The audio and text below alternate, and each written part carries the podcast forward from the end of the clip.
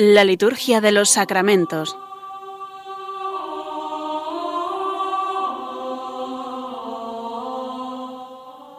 Con el Padre Juan Manuel Sierra.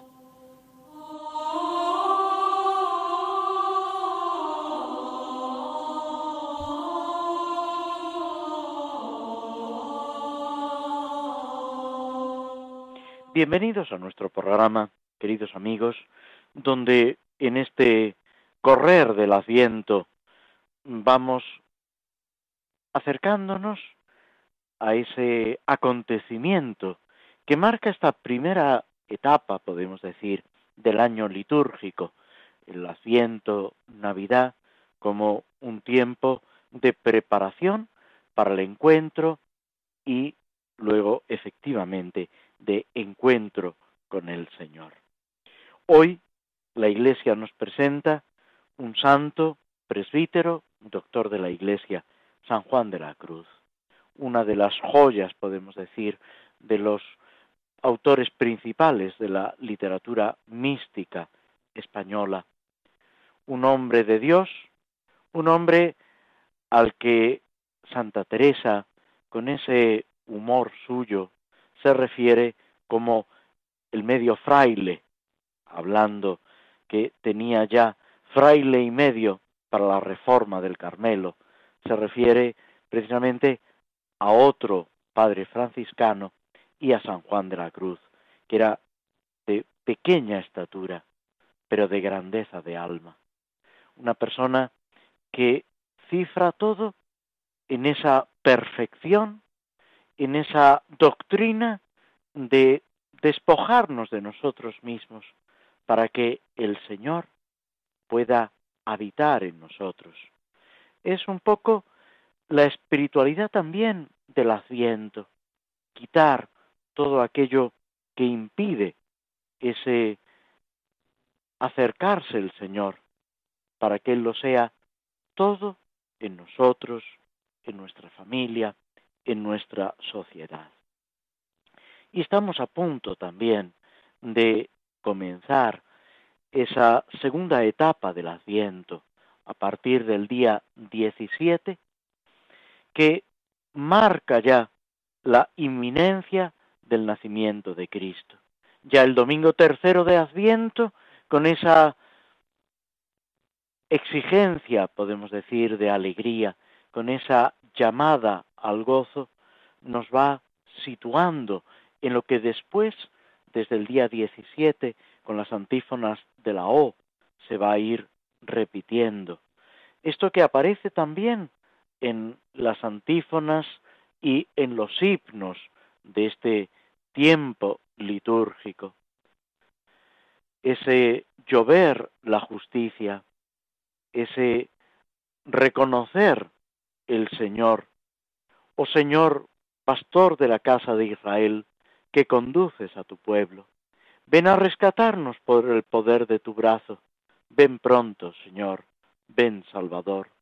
Oh sabiduría, salida de la boca del Padre, anunciada por profetas. Ven a enseñarnos el camino de la salvación. Ven pronto. Señor, ven Salvador.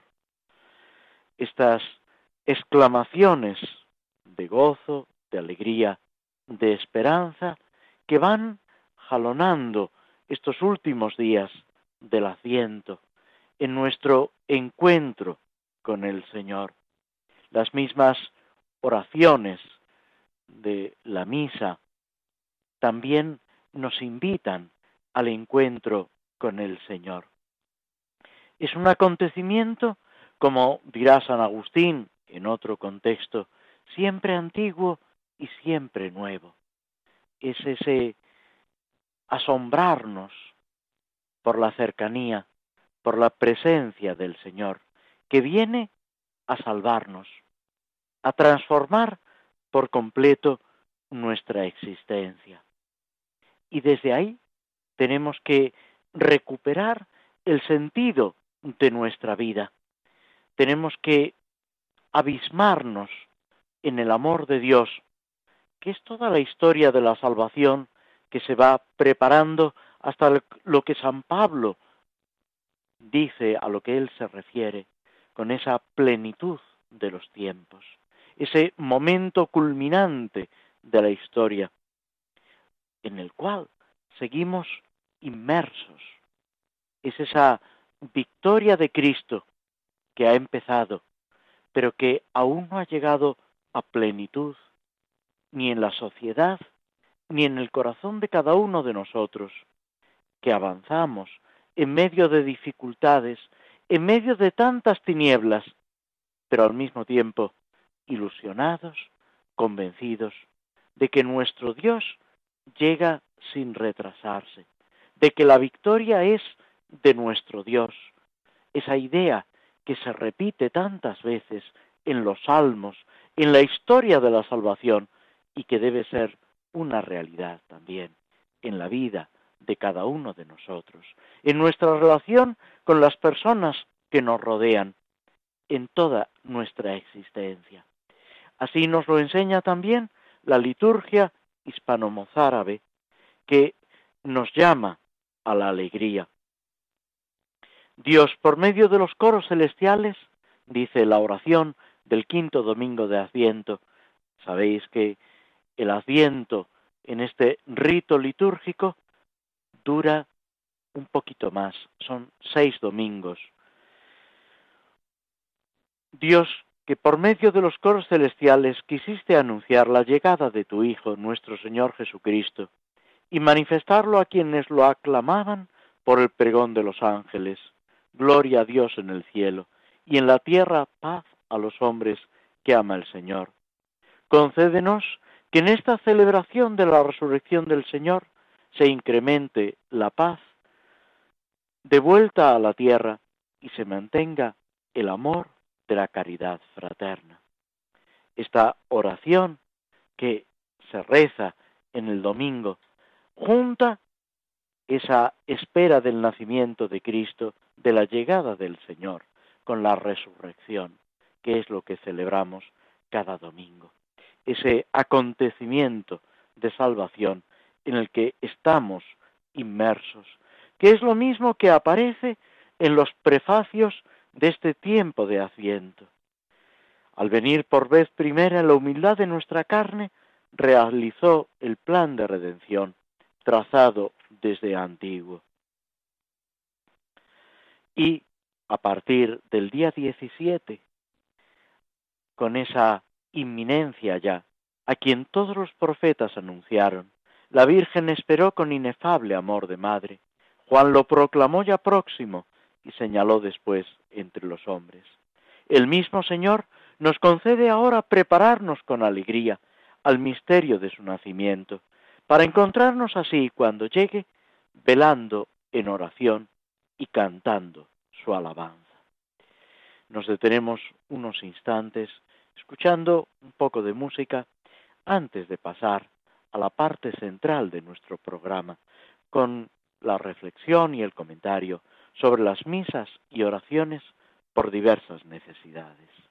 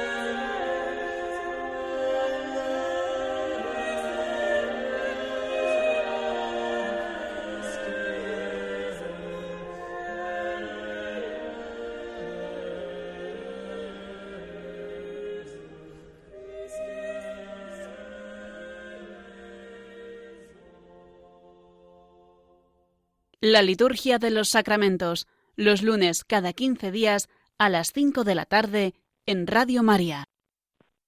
Tomamos una poesía de San Juan de la Cruz, donde, comentando el inicio del Evangelio de San Juan, nos habla de la encarnación. Ya que el tiempo era llegado en que hacerse convenía el rescate de la esposa que en duro yugo servía.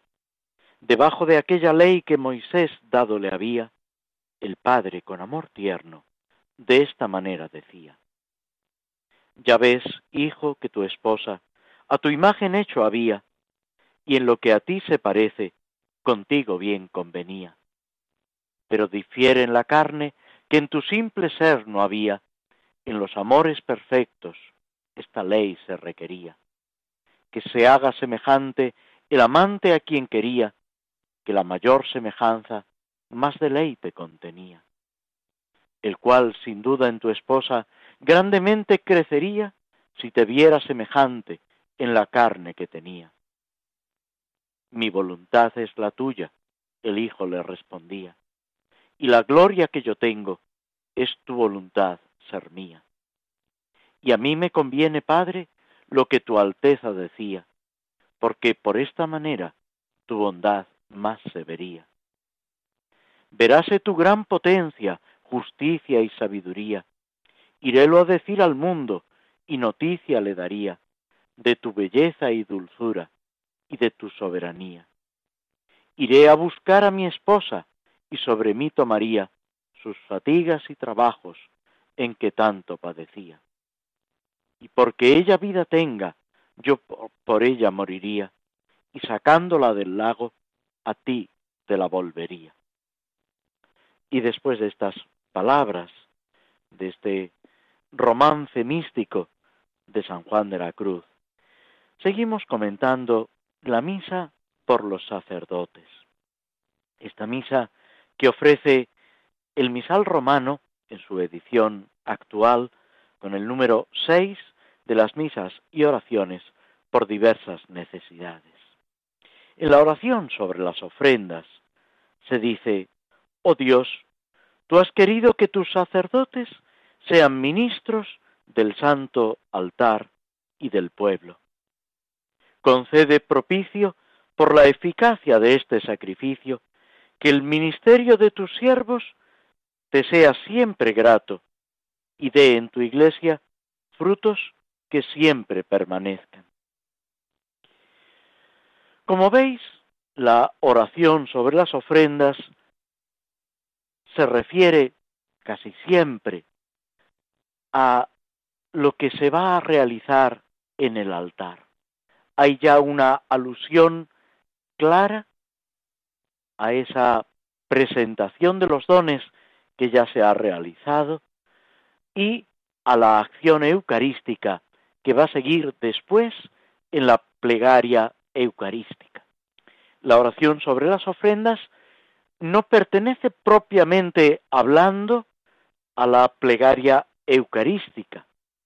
Sí que pertenece, sí que se encuadra, en cambio, en la parte eucarística, terminada ya la liturgia de la palabra. Y es como si dijéramos esa introducción en la acción que va a tener lugar esa acción sagrada sobre el altar. En esta oración que ahora mismo estamos comentando, sobre la que reflexionamos, se pide que los sacerdotes sean ministros del altar y del pueblo. Estén al servicio del altar y del pueblo. Quien dice el altar es una forma de referirse a Dios y todo lo que a Dios se refiere. En concreto, los sacramentos y más en concreto, la Eucaristía. Están al servicio del sacrificio de Cristo, de esta ofrenda de Cristo al Padre por la salvación de los hombres. Se trata de acercar los hombres a Dios y Dios a los hombres, de asumir esta tarea de pontífice, que viene precisamente de puente, de enlazar lo divino y lo humano. ¿Qué es lo que hace Cristo con su encarnación, con todo el ministerio apostólico y, de forma excepcional, en el misterio pascual, en la pasión, muerte y resurrección, que se actualiza en la Eucaristía a través de signos sacramentales. Y eso es lo que los apóstoles deben, los sacerdotes, perdón, primero los apóstoles y luego, continuando esa obra, los obispos y los presbíteros, los sacerdotes, deben realizar. Ministros del altar y del pueblo. Cumpliendo lo que dice Jesús también en el Evangelio, no he venido a ser servido, sino a servir. He venido a dar mi vida en rescate por muchos. Y eso es lo que cada sacerdote, cada obispo, cada presbítero debe realizar con humildad, con confianza, con confianza, no fiándose de sus propias fuerzas, sino de la fuerza de Dios, de Cristo que lo ha llamado por su nombre y lo ha elegido para que vaya y dé fruto, y el fruto dure en esa acción de la Iglesia. Y esto lo, lo pedimos apoyándonos en la bondad de Dios. Por eso le pedimos que lo conceda propicio, benévolo, atendiendo nuestra oración. Que este ministerio, esta tarea que los sacerdotes realizan, sea algo siempre grato, agradable a Dios y al mismo tiempo que sea algo fructífero para la iglesia. Frutos que siempre permanezcan. ¿Cuál es este fruto que siempre permanece? La acción de la gracia, la santificación de los hombres y la glorificación de Dios por Cristo en el Espíritu Santo. Es aquí, en este marco, donde se sitúa la acción sacerdotal de Cristo y de los ministros de Cristo, obispos y presbíteros. Se ofrecen también otras dos oraciones sobre las ofrendas. Señor Dios nuestro, que para regir a tu pueblo has querido disponer del ministerio de los sacerdotes, concédeles un servicio perseverante según tu voluntad, para que en su ministerio y en su vida sean capaces de procurar tu gloria en Cristo. Aquí podemos decir la referencia a la Eucaristía no es tan directa, aunque en esa gloria en Cristo podemos ver también aludida la obra de santificación y de glorificación que se realiza en la liturgia. Perseverar en la voluntad de Dios. Dicho de otra forma, actuar conforme a ese plan salvífico de Dios que se realiza en Cristo para bien del pueblo de Dios.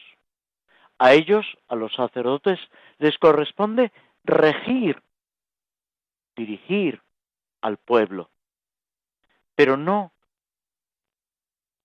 para el propio gusto o según los propios criterios, sino según la voluntad de Dios, que el sacerdote está llamado a descubrir en su vida y a realizar en su ministerio. Y la tercera de estas oraciones empieza diciendo, oh Dios, y luego relata, describe, has querido que tus sacerdotes sean servidores de los santos altares y del pueblo. Y sigue la petición. Concede propicio, por la eficacia de este sacrificio, que su ministerio te sea siempre grato y que en tu iglesia el fruto, y dé en tu iglesia el fruto que siempre permanece. En realidad, es muy parecida a la primera y las ideas eh, se puede decir que son las mismas. Es un recoger este esta acción de Dios en el altar, en la presencia del Señor. Sigue la antífona de comunión tomada del Evangelio de San Juan, precisamente de la llamada oración sacerdotal, ese capítulo decimoséptimo, que todo él es una oración de Cristo por los sacerdotes, por la Iglesia, por el pueblo de Dios. Es esa intercesión a la que los sacerdotes deben unirse. Padre Santo, santifícalos en la verdad. Tu palabra es verdad. Como tú me enviaste al mundo, así yo los envío también al mundo, dice el Señor. Esa santificación en la verdad que es Cristo, camino, verdad y vida, esa intercesión que es de Cristo y debe ser de los sacerdotes unidos a Cristo y al mismo tiempo ese envío, esa tarea que se debe realizar de santificación, de transformación, de enseñanza. Los sacerdotes unidos a Cristo están llamados a ser sacerdotes, profetas y reyes. Es verdad, lo decíamos en el anterior programa, que todo cristiano participa de esta triple tarea de Cristo, sacerdote, profeta y rey. Pero en el caso de los sacerdotes, de los obispos y de los presbíteros, esto tiene una especial configuración con Cristo cabeza y al mismo tiempo un sentido ministerial en la Iglesia. Ellos son llamados a ofrecerse por la Iglesia, con la Iglesia y en la Iglesia, cuidando, anunciando el Evangelio de Cristo como los apóstoles que han sido elegidos, llamados para estar con Cristo para ser enviados a predicar, al mismo tiempo de santificación, de oblación y de dirección, de cuidado de sus hermanos, con esas palabras que el mismo San Pedro recibe de Jesús resucitado. Pedro, ¿me amas? Apacienta mis ovejas, apacienta mis corderos y Pedro, y con Pedro los demás apóstoles y sus sucesores, los obispos, y unidos a ellos los presbíteros de toda la Iglesia, están llamados a cuidar esa porción del pueblo de Dios que se les encomienda, sin olvidar nunca, sin perder de vista, el bien de la Iglesia universal. Algo que enseña, que repite el Concilio Vaticano II, aunque cada obispo es Cristo en medio de su diócesis, es sucesor de los apóstoles en su diócesis, no puede olvidar ese sentido colegial que unido al Papa le lleva a cuidar, a preocuparse por la Iglesia entera, por todo el cuerpo de Cristo, que es la Iglesia. Y unidos a Él, asociados a Él en ese ministerio, también los sacerdotes, los presbíteros, deben participar de esa solicitud por la Iglesia Universal, con esa frase de San Pablo, esa solicitudo omnium ecclesiarum, esa preocupación por todas las iglesias, que es algo que descubrimos en San Pablo, en San Pedro, en los demás apóstoles, y que no ha perdido, no debe perder nunca actualidad y sentido en la vida de cada uno de nosotros, y sobre todo en la tarea de obispos y presbíteros, llamados a desempeñar esa tarea de Cristo cabeza en medio de su pueblo. Y esa obra de gracia, de santificación, de anuncio, se realiza de una forma especialísima, eminente, cuando se ofrece la Eucaristía por la salvación del mundo, por la salvación de todos los cristianos, de todos los hombres que han existido, existen y existirán. La Iglesia está llamada a ser católica, que significa literalmente universal. Nadie queda excluido de esa llamada de la Iglesia a la santidad, a la perfección, al seguimiento de Cristo. Y con esta llamada nos detenemos de nuevo unos instantes escuchando un poco de música antes de pasar al comentario sobre los salmos.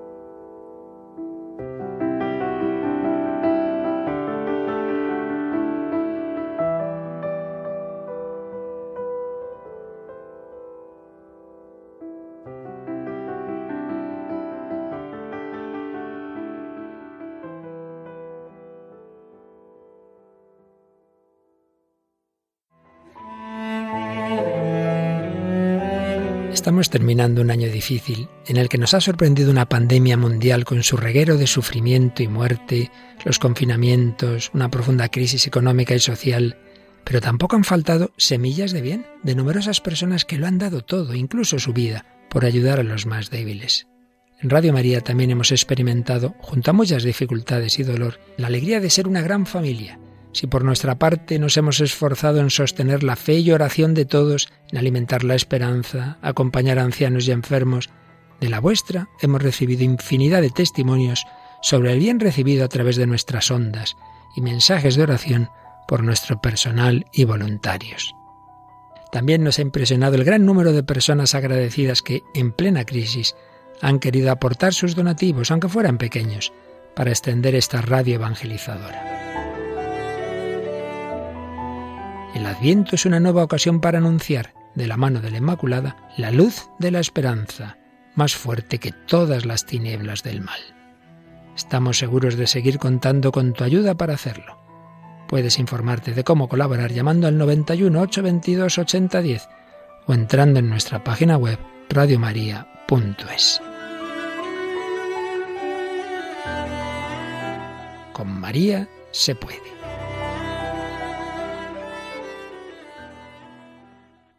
Después de estas palabras, de esta llamada, de esta invitación que se nos hace desde Radio María para colaborar en la emisora que intenta difundir el anuncio de Cristo, la venida de Cristo, el amor de la Santísima Virgen y que necesita la ayuda de cada uno de vosotros para seguir realizando esa tarea de preparación, de apostolado, de anuncio, de vivir en comunión con el Señor bajo la protección, bajo la guía de la Santísima Virgen María.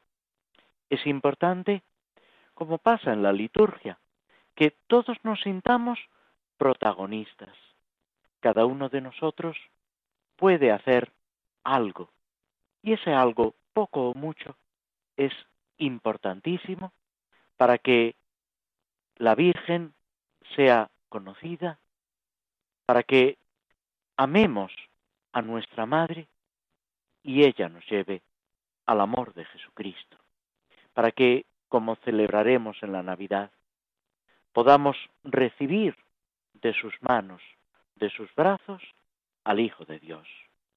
Muchas gracias a todos por vuestra colaboración, por vuestra amistad, por vuestra presencia en las ondas de Radio María, que es de la Virgen y es también de cada uno de vosotros.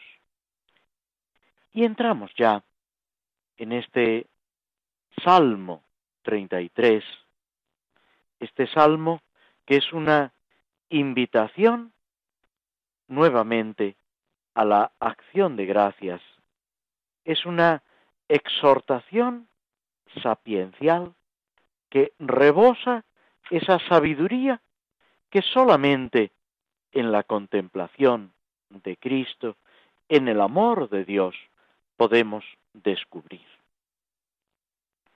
Este salmo que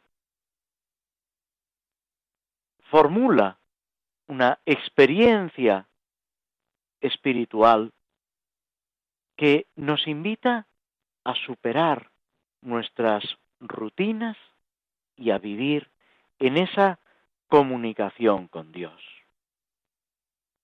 Bendigo al Señor en todo momento.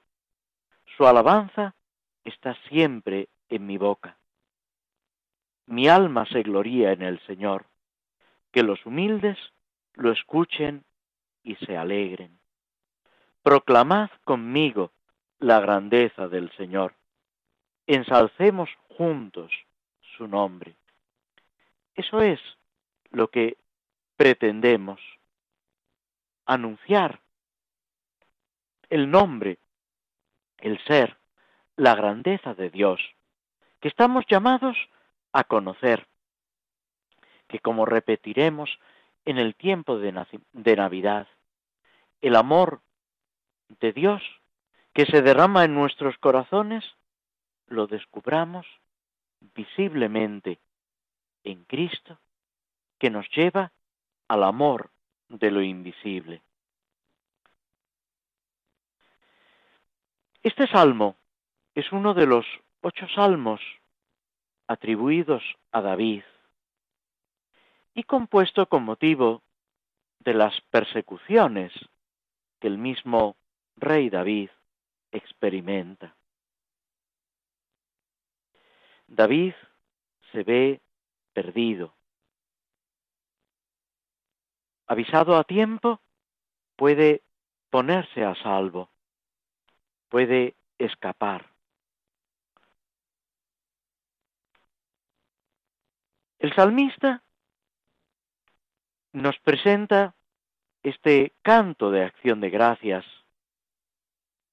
que reconoce la obra de Dios, que protege a los humildes, que los libra de la maldad de los perversos. Además, pone en evidencia una experiencia personal, esa angustia que se supera con el auxilio de Dios.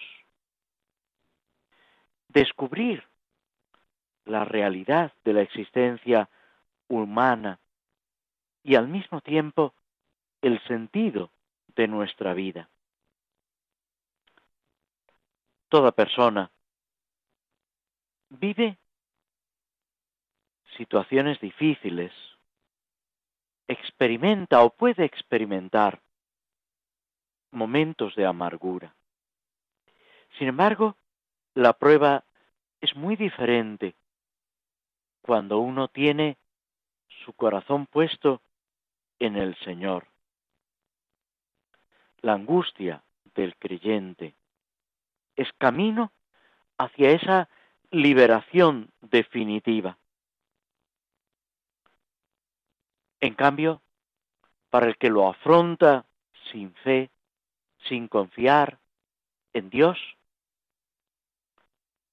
todo esto puede suponer, puede dar la idea de un naufragio absoluto. Según todo esto, aparece claramente en el Salmo una división en dos partes.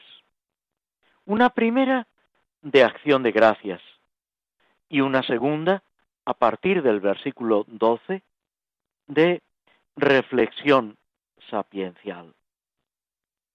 Primero el salmista alaba a Dios e invita a todos a que participen de esa alabanza. Se relata la intervención del Señor que libera al humilde y se invita a todos a gustar la bondad de Dios. Después, en la segunda parte, viene esa reflexión sobre la vida. Lo importante es hacer el bien y huir del mal.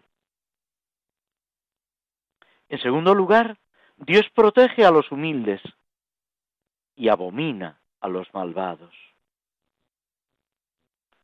Y esto se verifica de una forma especial en los atribulados, en aquellos que sufren. El Salmo termina con un añadido, podemos decir, de carácter litúrgico. Este salmo, que es una invitación dirigida a cada uno de nosotros, nos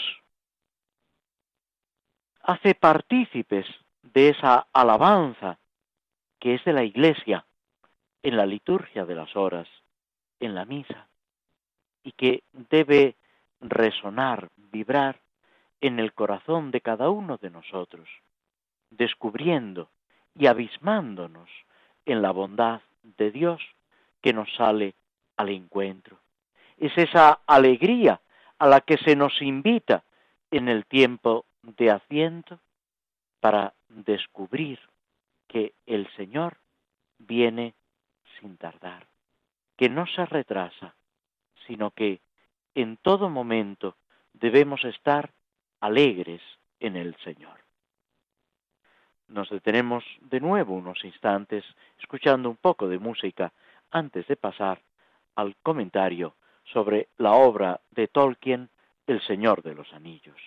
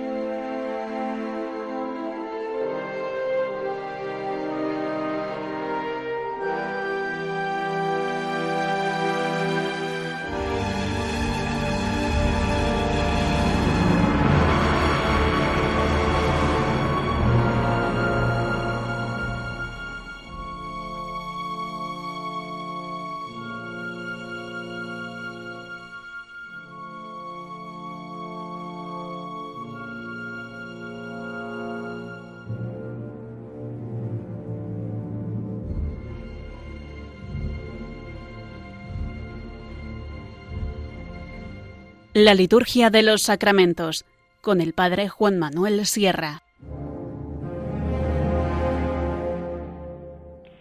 En nuestro recorrido con Frodo, el protagonista de la obra de Tolkien, El Señor de los Anillos, nos hemos introducido en ese bosque viejo, en esa arboleda densa que está junto al lugar donde Frodo ha adquirido una casita, intentando desde ahí escabullirse sin que nadie caiga en la cuenta. Se ha visto sorprendido por esa persecución de esos jinetes negros. Le han dicho que son servidores del enemigo del Señor tenebroso, que tenga cuidado, que intente evitarlos. Y precisamente buscando eso, se adentra en la espesura del bosque de madrugada. En ese camino que debe recorrer, uno de los hobbits, uno de sus amigos, que precisamente se queda en la casa para fingir que es Frodo, le desea buena suerte hoy y todos los días, que es como decir que la suerte te acompañe siempre. Es ese deseo del amigo que no parte con él. Otros amigos, Merry, Pipín y Sam, lo van a acompañar. Montados en ponis, van a recorrer esa aventura y comienzan como todas las aventuras, con ilusión, con un poco de miedo, conscientes de esa ignorancia, de que no saben lo que se van a encontrar. Saben que puede haber dificultades incluso muy serias. Pero les anima la amistad, el compartir con aquella persona a la que aprecian, a la que quieren, esas dificultades. No van solos. Ninguno de ellos se adentra solo en la espesura del bosque, en el camino en las dificultades. Atraviesan una especie de valla que los separa del pueblo, podemos decir, de la civilización, de sus seguridades, para adentrarse en aquello que no conocen. ¿Tienen miedo? Pues sí, un poco. Pero ese miedo no les impide seguir avanzando, no les impide adentrarse en ese camino que deben recorrer. Merry, que ha estado en otras ocasiones en ese bosque, es el encargado de guiarlos. Empiezan a encontrarse dificultades al caminar. Y Pipín, un poco sobrecogido, pega una voz, déjenme pasar. Y Merry le aconseja no gritar, afrontar las dificultades, ir viviendo cada momento sin asustarse, sin crear confusión, y esto se aplica tantas veces a nuestra vida y también a nuestra vida espiritual. Que los árboles, la sombra de los árboles, no nos llenen de sobre de temor, no nos dejen sobrecogidos. Parece que nos hemos extraviado. Pero cuando menos lo pensamos, un indicio, un rastro nos ayuda a seguir adelante. Y es lo que Mary va descubriendo hasta que consiguen llegar a un claro del bosque. Y ahí con la luz recobrar ánimo para seguir adelante. Hablábamos al comienzo del programa de San Juan de la Cruz, que tiene esa obra, la subida al Monte Carmelo, donde invita a ese desasimiento, nada, nada, nada, y en el monte nada. Él, lógicamente, está hablando de la vida espiritual, de la vida de oración, de ese recorrido místico que cada uno de nosotros, de una forma o de otra, debe realizar. Tolkien está hablando de una aventura, pero en un caso y en otro se trata de ponerse en camino, de ir venciendo dificultades, de que nada nos ate y nos estorbe en el camino, acompañados, eso sí, por nuestros amigos, por las personas que nos quieren, que nos ayudan y que nos sostienen en medio de las dificultades. El bosque parece que cede en su resistencia y se animan, avanzan con mayor rapidez. Pero poco después surgen de nuevo las dificultades, la espesura, la casi imposibilidad de avanzar con un camino recto. Y a pesar de todo, decididos, avanzan entre vericuetos superando las dificultades. Pierden la orientación, pero siguen adelante.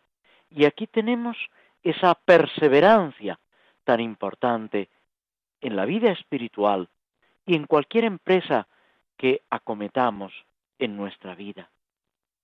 No podemos, puesta la mano en el arado, dice Jesucristo, volver la mirada atrás, avanzar con decisión, con alegría, fiándonos del Señor que camina a nuestro lado. Y llegan por fin donde no deseaban, junto a ese río, el tornasauce, y allí empiezan a sentir un sopor, una somnolencia que les invita a acurrucarse junto a un viejo sauce y descansar. Es, podemos decir, una tentación, un peligro que les acecha y que Merry y Pipín no van a poder resistir. Se dejan arrastrar, llevar. Frodo y Sam intentan luchar contra ese sopor, cada uno de una forma distinta. También nosotros debemos luchar contra las dificultades, contra lo que nos invita a adormecernos, a quedarnos en la comodidad, contra aquellos que nos invitan a no tomarnos la vida en serio, a no afrontar las dificultades, sean del tipo que sean. No estamos solos. Cristo camina a nuestro lado y esto es lo más importante. Con esta confianza llegamos al final de nuestro programa agradeciéndoos a todos vuestra presencia, vuestra compañía a través de las ondas de Radio María, como decíamos, la emisora de María y la emisora de cada uno de vosotros. Y nos despedimos esperando volver a encontrarnos dentro de quince días en las ondas de Radio María, en Radio María, para vivir esa presencia del Señor y de su Madre Santísima a nuestro lado. Hasta entonces, muy buenas tardes.